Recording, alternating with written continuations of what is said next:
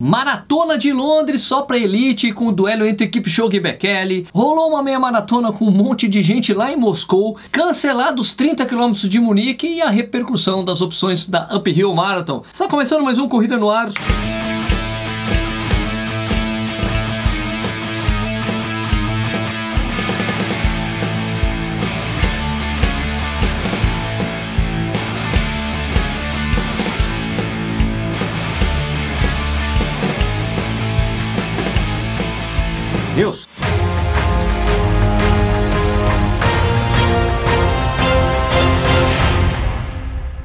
Opa, seja bem-vindo ou bem-vinda ao Corrida no Ar. Meu nome é Sérgio Rocha, esse aqui é o Corrida na News, sua dose de notícias do universo da corrida. E hoje é dia 6 de agosto de 2020. Lembram que a Maratona de Munique tinha apresentado planos para se transformar em uma prova de 30 quilômetros com uma série de protocolos de segurança e higiene? Então, a cidade não autorizou devido ao tamanho que a prova teria, 10 mil pessoas tinham confirmado o interesse, e a prova foi cancelada. Mano, quando cancelaram o Oktoberfest, que acontece na cidade e terminaria uma semana antes da Maratona de Munique, já deixava isso que meio previsto, mas mesmo assim os organizadores tentaram em frente, mas não, não rolou. Outra prova cancelada foi a meia de Valência, na Espanha, a única que restava de pé da série Super Halves, que inclui Lisboa, Praga, Cardiff e Estocolmo. Ainda há uma porção de provas marcadas para acontecer no segundo semestre, né, como a Maratona de Amsterdã, Maratona de Roterdã, Semi de Paris, Maratona de Paris e a própria Maratona de Valência. Né? A gente tem que aguardar para ver a decisão dos organizadores. Aqui no Brasil ainda aguardamos a decisão da Maratona de Porto Alegre, que vai se pronunciar no dia 15 de agosto,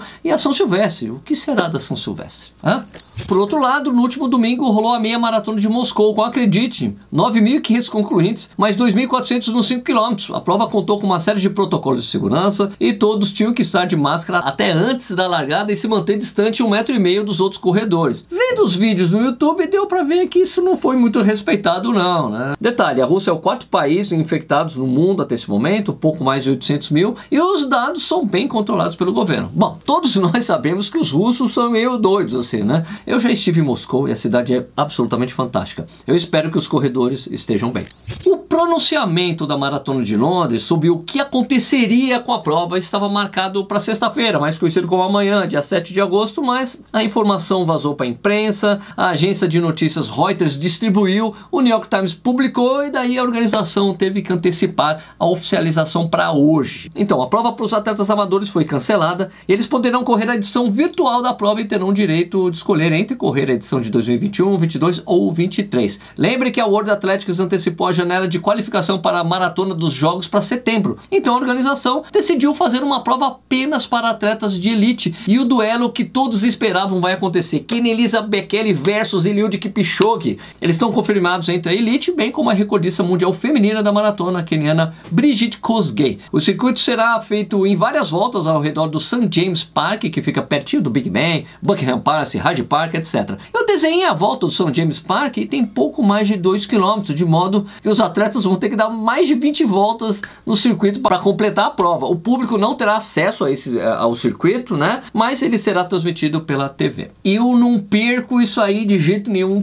E deu o que falar as opções que a Uphill Marathon ofereceu aos corredores após o cancelamento da prova. Muitos atletas tinham a esperança de que a prova fosse transferir as inscrições para o ano que vem, mas não foi o que aconteceu e tem muita gente furiosa nas redes sociais. Eu li direitinho a medida provisória para poder entender não só a decisão da X3M que toca a prova, como a decisão das outras organizações. Essa MP foi editada para orientar e estabelecer regras para os organizadores de eventos é, durante a pandemia. O primeiro questionamento que eu recebi é que as organizadoras de provas esportivas não poderiam se aplicar como eventos do setor turístico. Na verdade, pode sim, de acordo com uma lei de 2008. Tá na descrição a medida provisória também, tá bom? Resumindo, quando a organização adia a prova e transfere a inscrição para o próximo evento, eles não têm a obrigação de devolver os valores aos inscritos. Agora, quando a organização cancela o evento e não transfere a inscrição, ela tem que dar como opção a devolução dos valores aos consumidores em até 12 meses após o fim do decreto de calamidade pública com correção monetária pelo IPCA-E. A X3 3M optou por essa segunda opção.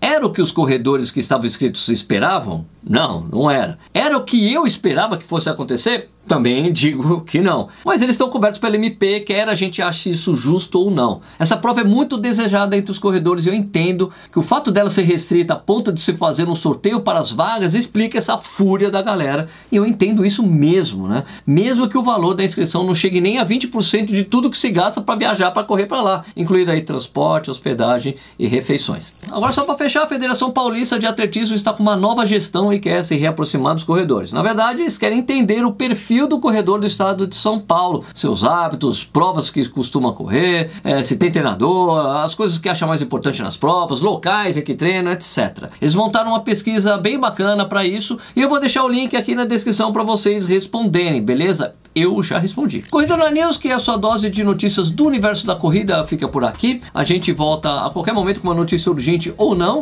É, se você gostou do vídeo, por favor, deixe um joinha. Se você gosta do que a gente faz por aqui, por favor, se inscreva no canal, toque no sininho lá para você receber as notificações dos próximos vídeos. E se você assistiu esse vídeo até agora, muitíssimo obrigado e até a próxima. Fui!